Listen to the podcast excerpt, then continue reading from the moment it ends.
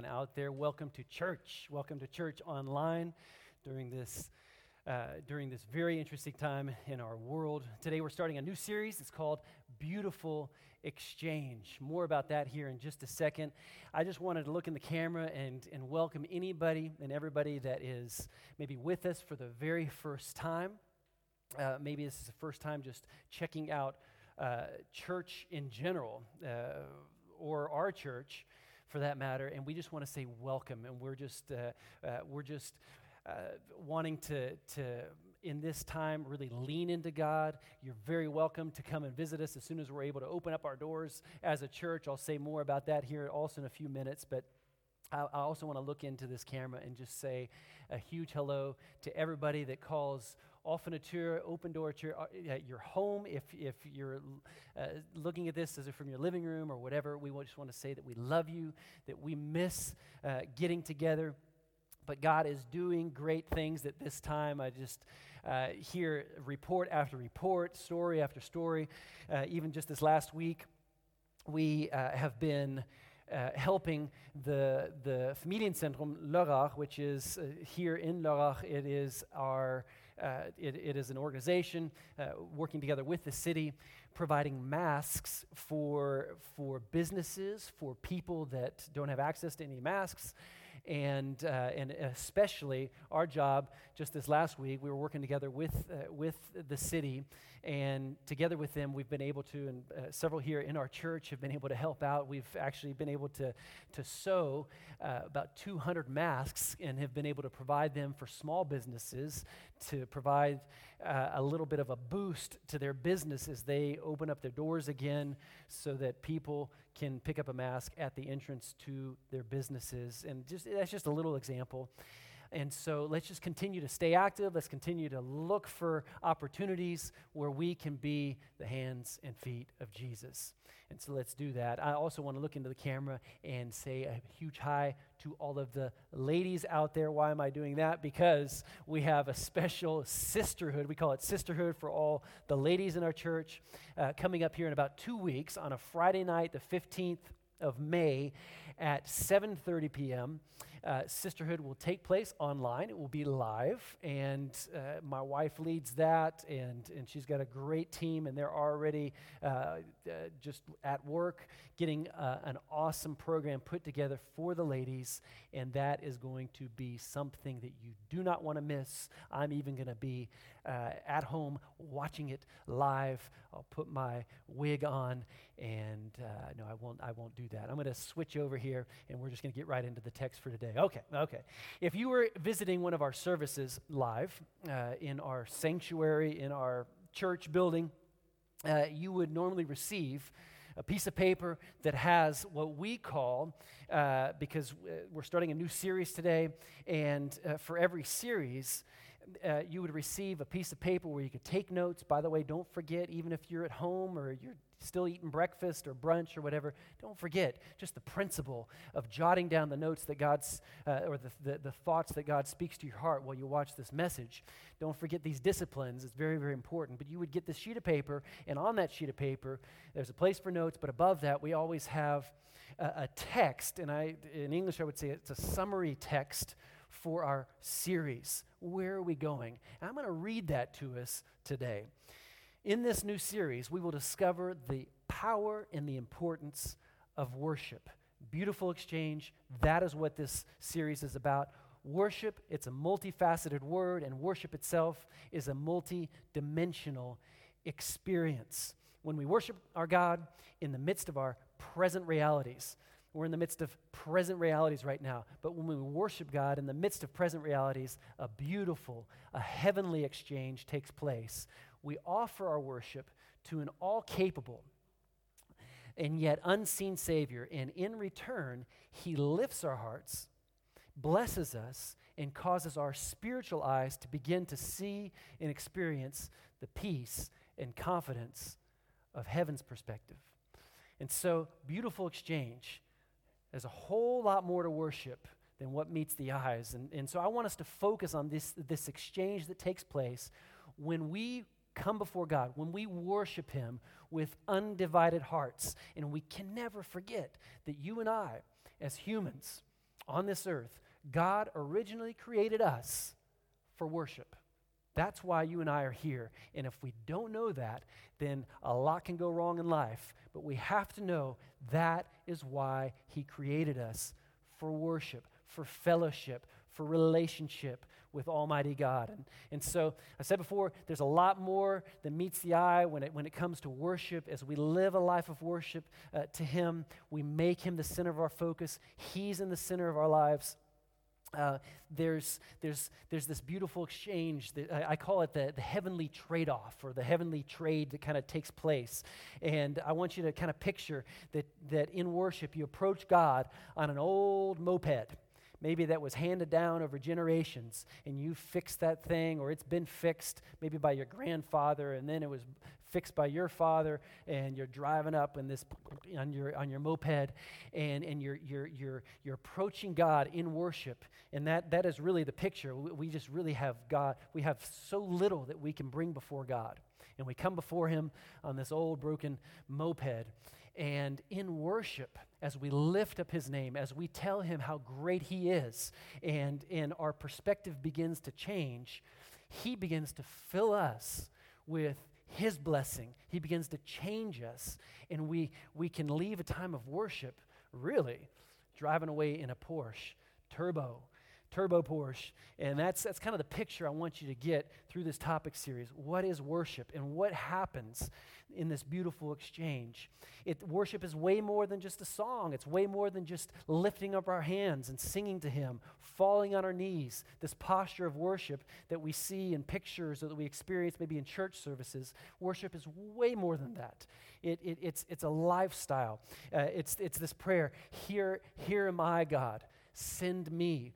That's what worship really is. And we're going to talk more about it in this series. But today, my focus really is the worship experience of lifting our voices, lifting our hands.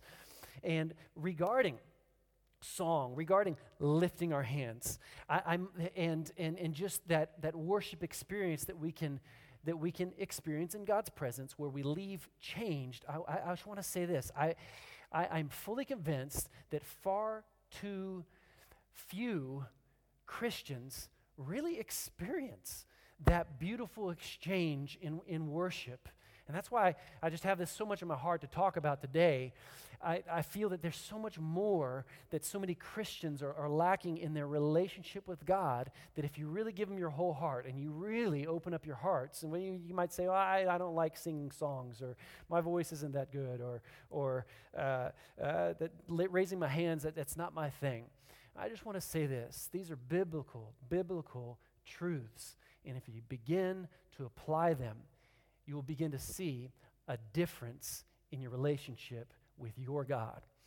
You might say, I've never really had an intimate experience with God, or I used to have more or experience more intimacy in my relationship with God. I think that this series is for you. A beautiful exchange is where you come before God, you honor Him, you, you bless Him, and you walk away. Your life is marked. You're blessed. You're changed in His presence. And that's my desire for you. And so, all of this is so easy. This, this, this, this inter, uh, interaction, this, uh, this uh, what I'm calling a beautiful exchange, it's so easily seen in God's Word. It's everywhere where God says, if you do this, I'll do this uh, if, if you put your focus on me, you're going to begin to see what I see. Here's a, here's a statement that I really want to underscore here at the beginning of this series God has always desired to give us more than we deserve, to change our limited, carnal perspective with his unlimited, heavenly perspective. And so I wanted to start out with these verses today. I think it's so visible here in this portion of scripture in, in Isaiah chapter 61. Uh, it's also quoted by Jesus when he stands up in the temple in the New Testament. It's, it's a prophetic word, and it's talking about Jesus. And, and uh, at the heading of, of this portion of scripture in my Bible, it says, Good news for the oppressed. Good news for the oppressed. The Spirit of the sovereign Lord is upon me, for the Lord has anointed me. This is what Jesus said to bring good news to the poor. There's, there's, a, there's a, uh, a beautiful exchange, good news for the poor. He has sent me to comfort the brokenhearted. Your heart's broken, there's comfort. And to proclaim the captives will be released and prisoners will be freed. You feel like you're imprisoned, there's freedom for you. He has sent me to tell those who mourn that the time of the Lord's favor has come. I want to speak this over you today. And with it, the day of God's anger against his enemies. To all who mourn in Israel, he will give a crown of beauty for ashes, a joyous blessing instead of mourning. Oh, I love that song that we sang. Festive praise instead of despair. In their righteousness, they will be like great oaks that the Lord has planted for his own glory. Don't get me started about talking about trees and the allegories and, and the comparisons in God's word. Uh, it's, I'm going to write a book on it one of these days. I love it. But read this exchange again with me beauty for ashes. Uh, a crown of beauty for ashes, blessing instead of mourning, praise instead of despair. I want to preach to you a message today called Beauty for Ashes. Let's pray. Father, in Jesus' name, Lord, we just want to start out this series, Lord, just saying that you are God and we are not, and you are in control, and you have everything under your command, Lord God. And so we just we just worship you at the onset of this message this series, Lord God. We just tell you, Lord God, that you are more than enough and that you are so good, Lord God. I pray for every heart out there, for every person, for every family, Lord God, that you speak to them in this season in Jesus name, Lord God, that you change us and it will never be the same because we're spending time in your presence. In Jesus' name, and we all said together, Amen Amen. Amen. Amen. Beautiful exchange. You know, I think that there is an exchange that's taking place right now in our world. And if we're embracing the benefits of this time, you might say, well, are there benefits of this corona time, of, of, of this this worldwide shutdown, this lock, lockdown, there are benefits. And I believe that if we, if we embrace those benefits, we're going to come out of this time stronger than ever before. I believe that this is a, it's a sifting time. That's what I'm calling it. It's, it's where the whole world is, is discovering what kind of substance they have in their lives. If we look kind of old school, the way that they sifted wheat and they, they would, they would uh, uh, yeah, they would they would sift the wheat in the air and they would, they would shake it and, and, and, and that which had substance would fall to the side and then the chaff, uh, the, whatever you call it in English, would, would float away in the air. And I think that that is what's happening in our world today. We're, we're, we're recognizing what, what have we been worshiping? What are we worshiping now? What is of substance in our lives? And and I, I believe this exchange is, is, is taking place, if we want it or not. And I believe that we can really lean into God. And if we allow Him to show us that He is the substance, that He is everything that we need, we're going to come out of this. We're going to emerge from this so much stronger. I do believe that Corona and the enemy would say, uh, uh, and I, I, believe that the enemy always is wanting to, to cause a horrible exchange, not a beautiful exchange, to take place in our lives. And, and so, corona, sickness, uh, this time is trying to maybe speak to some people ah, I'm going to replace prosperity uh, with deterioration and financial ruin. And, and maybe, maybe that's, th- that's the, the tendency, maybe in your heart. But God would say, no, there's a different exchange that can take place. If you'll worship me, if you'll focus on me, I'll help you experience true dependence. I'll, I'll help you experience what it really means to trust. And you'll really begin to grow in faith. It could be that the enemy or Corona would say, I'm replacing happy, dynamic, yeah, that busy life that you enjoyed. I'm replacing it with isolation and with boredom and with loneliness. But if we lean into God, and we make Him the focus of our lives, if we worship Him, He would say to us, If you draw close to me in this time, get into my presence, I'll show you that you are never alone, and I'll also show you that there is never a boring day because I always have something for you. There's purpose in your life. And so, this is a time to learn what worship is all about. Um, it's very interesting. Melanie and I, we always go away for, uh, for about two or three days, one time a year, and we kind of plan out the whole year in advance. We call it our mountaintop planning experience. And we plan out the church's calendar and we really seek God in prayer as we're doing that. And, and as, we, as we prepare our topic series, uh, this topic series was, was planned. We wanted to do a topic series on worship actually around this time, and we planned it almost a year ago. And we always go before God in this planning period God, you know what's coming. You know what your church needs. Lead us now in our preparation. And how many of you guys know that God knew that this time was coming? He knew it. And so I really want to lean into this, this whole topic about worship, and we really lean into it uh, during this, this time. It's a time to, to, to, to, to reassess our devotion to God. Is God everything? The quality of your worship will always affect the quality of life that you're experiencing. I'm fully convinced of that. We want to look today at three benefits of worship. There's a whole lot more out there, but I'm reducing it to, to three today. Number one, worship gives a voice to our faith. Worship gives a voice to our faith. Here I am talking today, and when I bring this point, I am talking about the, the vocal worship, about speaking to God, about praising out loud. And I, I want us to, to understand that, that, that this type of worship, it activates our faith.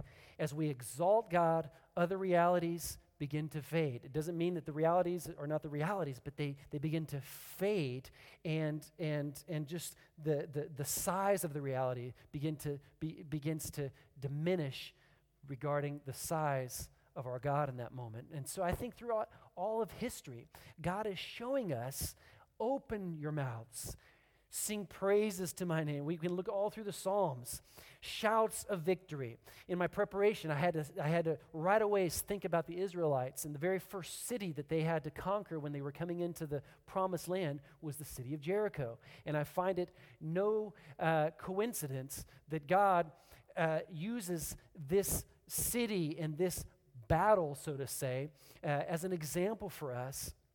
As, as it was the first city that they were to conquer going into the land and there's enemies in your life and there's enemies in my life and there's, there's things there's circumstances there are realities and they, uh, they, uh, they might seem that they have if you know the story jericho it had fortified walls around the city and you might be looking at your life right now and you're, you're thinking man the walls in this situation in my marriage in my, in my in my family need to fall down. I find it no coincidence that God show, is showing us the purpose of praise. The worshipers in, in this Israel army, they, they were the ones in the forefront. They marched ahead, and the walls came tumbling down as they, as they fought with their hands? No, as they cried out to God and as they worshiped Him. Shouts of victory.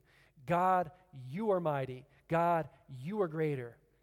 And the walls can come tumbling down. Psalm chapter 100. We're going to start reading here, verse 1. Shout for, the, shout for joy. There's a word, shout. Our, our, our, our words, our, our, our worship gives voice to the faith that is in, within us. Shout for joy to the Lord, all the earth. Worship the Lord with gladness. Come before him with joyful songs. Know that the Lord is God. It is he who made us, and we are his. We are his people, the sheep of his pasture. Enter his gates with thanksgiving, in his courts with praise. Give thanks to him. Give praise to his name. I want you to hear that again. Give praise to his name. For the Lord is good, and his love endures forever. His faithfulness continues throughout all generations. This is not the generation where his faithfulness will cease. His faithfulness is throughout all generations. So we just read a whole chapter together. I don't know if you guys know that. five, five verses here. Yep, we read a whole chapter in church. You can tell your friends, I read a whole chapter in church. But that is God's word. And we see that, that worship gives voice to our faith. And you might say, I don't have strong faith. Um, I want to let you know that according to the Word of God, there is a seed of faith in you. And we need to water that seed with your, with your worship. There's, there's so much uh, focus right now during this corona crisis uh, about droplets. And, and, and, and we could kind of leave this time, if we're not careful, thinking that every person uh, they have like poison on the inside of them, and, and it's like oh, everybody is contagious and, and this and that. And I want to I, I want to kind of turn the, the, the, the table here in this moment and say your worship, your worship can be contagious, and your worship can water that seed of faith on the inside of you through the droplets of praise, through the droplets of worship. And it's a powerful thing. And I'm so glad that I was able to learn this uh, earlier on in life, when I was a college student and I spent a summer in Costa Rica, I, I remember walking through the jungles, actually running uh, when I'd go for my daily jog through the jungles of Costa Rica, and I learned a Spanish song. La diestra del Señor hace valentías, la diestra del Señor es exaltada. The right hand of the Lord be exalted. The right valiant hand of the Lord is mighty. And, and I remember learning these principles of putting his, his praises in my mouth and it activates and gives voice to our faith. Number two, what does worship do? I love this point. Worship mobilizes the angels on our behalf. And this would be a fascinating topic all on its own, but we don't have time to, to focus too much on this today. But it is, it is a very, very important point, And I think it's a point that, that we have gotten away from uh, in our modern society, in our modern age. We give less and less thought to, to angels and, and, that, and that there are angels that are watching over us and that are, uh, that are uh, ready to obey every command that God gives them on our behalf. And I think in centuries past, much more attention was given to angels and their role in our lives as, as humans. Angels are very real. They play a huge role in the spiritual realm for you and me. But I want to I wanna, uh, uh, insert these thoughts right here. It's very important. We worship God and not angels. Why do I say that? Because I think it's a huge mistake and totally a huge trap of the enemy through New Age, through, through mystical practices, mystical religions, and that. The whole purpose of the enemy, if a person is drawn maybe to spiritual things, well, maybe the enemy can't get you away from spirituality or spiritual things, but it's the whole ploy of the enemy where he, he's like, well, let's, if we can't get him away from that, let's get him off track at least and more fascinated with heavenly beings rather than the God of all the heavens. So there are angels but we're not to worship the angels. We're to worship God Himself. But there are angels. And as we worship God, as we praise Him, our prayers before Him, uh, we bring our prayers before Him, I believe it begins to create what I call a heavenly stir. It's like the, the, the neutrons and the electrons begin to get excited in the heavenly atmosphere. And I believe that if we could pull back the curtain of heaven on the unseen realm, we would, see, we would begin to see a host of angels, heavenly beings watching over us, and they're always ready to get things done.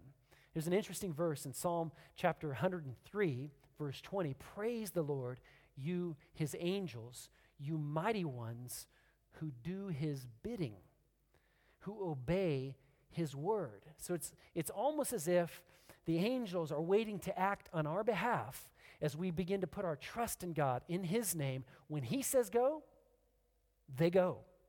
Psalm chapter 91, verse 10 No evil will conquer you. We, we love to quote, especially in this time, Psalm 91, but I think this little portion, we, we can miss it. No evil will conquer you, no plague will come near your home, for he will order his angels to protect you wherever you go. They will hold you up with their hands. Praise, worship activates mobilizes the angels. That's Old Testament. New Testament, many, many occurrences of angels. Acts chapter 5, verse 19, an angel of the Lord came at night. Here the apostles, the, the, the, uh, the disciples, they were locked up in jail. An angel of the Lord came at night, opened the gates of the jail, and brought them out. Maybe you're like, I can't wait till that angel comes and breaks me out of quarantine. Well, as we worship, It's going to mobilize the angels on our behalf. And I believe that globally, in the spiritual realm, there's, there's, there's a battle going on. And I like to, I like to think of it like this our worship, it, uh, uh, in other words, it, it, gives voice to our faith, it mobilizes the angels, and our, our, worship, it energizes the heavenly atmosphere. And it's almost as if uh, uh, all of heaven is just waiting for us to lift up the mighty name of Jesus, to lift up his name. And at that moment, as, as we begin to praise and worship, they're putting on their running shoes they're putting on their Nikes. They're, I don't know what kind of running shoes, athletic shoes your angels are wearing. Uh, Adidas, Pumas, maybe, uh, Reeboks. Um, I got a little help from my, from my son, Luke, 20 years old, and he, he's like, Dad, you got to say this. My angels are wearing Yeezys or Balenciagas. It could be. Shout out to Luke. Love you, my man. Uh, I don't know what kind of angels, I'm sorry, I don't know what kind of uh, uh, running shoes your angels are wearing, but I do know this that our praise and our worship activates the angels, mobilizes them on our behalf. Psalm chapter 34, this is the message translation. I bless God every chance I get. Vocal worship. I bless Him every chance I get. My lungs expand with his praise. I, I live, I breathe God. If things aren't going well in this corona time, hear this and be happy. And then it goes on and on. Hear verse 7 God's angel sets up a circle of protection around us while we pray. Worship God if you want the best. Worship opens doors to all his goodness. Our worship can activate, can stir up the heavenlies, can, can mobilize the angels. And so I want to ask you this question Are your praises mobilizing the angels today? Number three, what does worship do for us? Worship lifts our eyes to heavenly perspectives. And I, I know from the beginning of this crisis, God, God was already beginning to show me where, where does my focus need to be. And he reminded me at the very onset of this, of this crisis, he reminded me of a verse that, that became very dear to me in my college years when I was studying at university. And it's, it's, it's a portion of scripture out of Psalm chapter 121. And here at the beginning of the psalm, it says, I look to the mountains. It's getting our, our, our eyes to look up. I look to the mountains. Where will, will my help come from? My help will come from the Lord who made heaven and earth. He will not let you fall. Your protector is always awake. Worship lifts our eyes to higher perspectives. So I, I, look to the mountains. Where, where does my help come from? It doesn't come from the mountains. Just like our help, uh, uh, well, let me say, we don't worship the angels, we worship God, the creator of the angels. Just like we don't worship nature, we don't worship the mountains. Our help doesn't come from the mountains, our help comes from the creator of the mountains. I love getting into the mountains. Many of you maybe not know this. I was born in the mountains. I was born in the Rocky Mountains in Colorado Springs, in Colorado, in the USA, and uh, and yet I only spent a year there.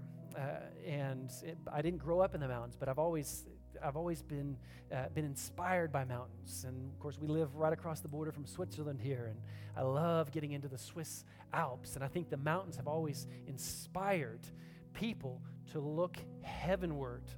So we don't worship the nature, we don't worship the mountains, we worship the God who created those mountains.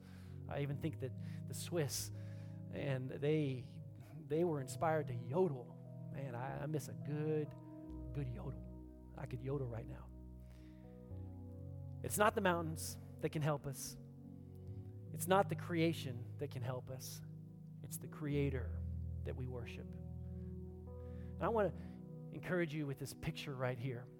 As you begin to worship God, as you begin to bow your heart before Him, I want you to kind of get this picture of Him stooping down. You're, you're coming before Him on your old moped, and, and He's like, I've got so much more for you a beautiful exchange can take place in your, in your life. And as you begin to, to fall before Him and you say, God, I, I love you.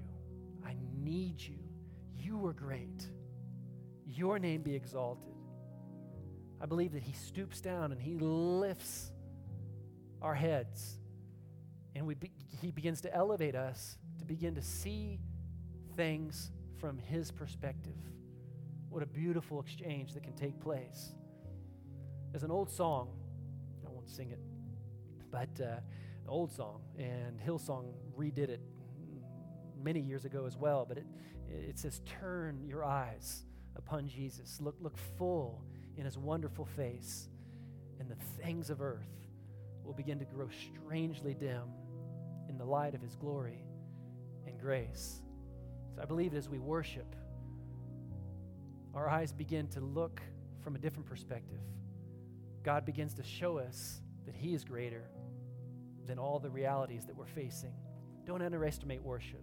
Don't neglect the power of praise. It gives voice to our faith, it mobilizes the angels on our behalf, and it lifts our eyes to gain a heavenly perspective. Jesus reminds us in John chapter 16, Jesus said, He said, In this world you're going to have trouble, but take heart. I have overcome the world. Maybe you needed to hear that again today that God is greater than everything that is happening, maybe in your life, in this world, maybe in your business, maybe in your family. God says, Take heart. I'll always overcome. And He can make you and I an overcomer. A beautiful exchange can take place. I don't know about you, but in such a time as this, I want to know that my heart is close to Jesus Christ, that my heart is close to the Creator.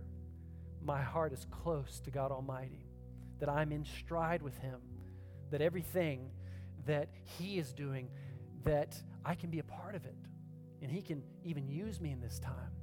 If you don't know this type of relationship, that you can know God, that's one of the pillars we build this church on, and it's so evident in God's Word that it's, it's God's will for you to know Him to know the things that are important to Him. And you can know Him. And Jesus did everything that was necessary so that you and I could know Him. In Jesus' name. You and I have sinned. We, we, we are in need of forgiveness. And so you can just ask Him right there where you're at, maybe in your living room, in your car, wherever you're at. You can just pause a minute, put everything aside. I want you to focus in on Him, and you can just come before Him. You can experience a new type of intimacy with God maybe you've never experienced before. I'd love to pray with you. Consider it a privilege to lead you in a prayer where you can step into a relationship with God right where you're at. Let's pray. You can pray this at home.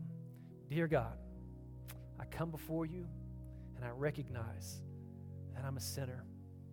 I recognize that I need you. I recognize that you are greater than everything, Lord God. Even if I don't understand, everything about you, everything that's happening in our world, everything that has happened throughout history up until this point. God, I recognize that I need you. And so I, I ask you to help me to understand more and more of who you are. I repent of all of my ways up until now, Lord God. I want to take your hand and I want to walk with you. I ask you, Lord God, take everything that I am create in me a clean heart. Make me new. Cause that beautiful exchange to take place. In Jesus' name, amen. Amen. If you prayed that prayer, oh man, I, I am so proud of you. And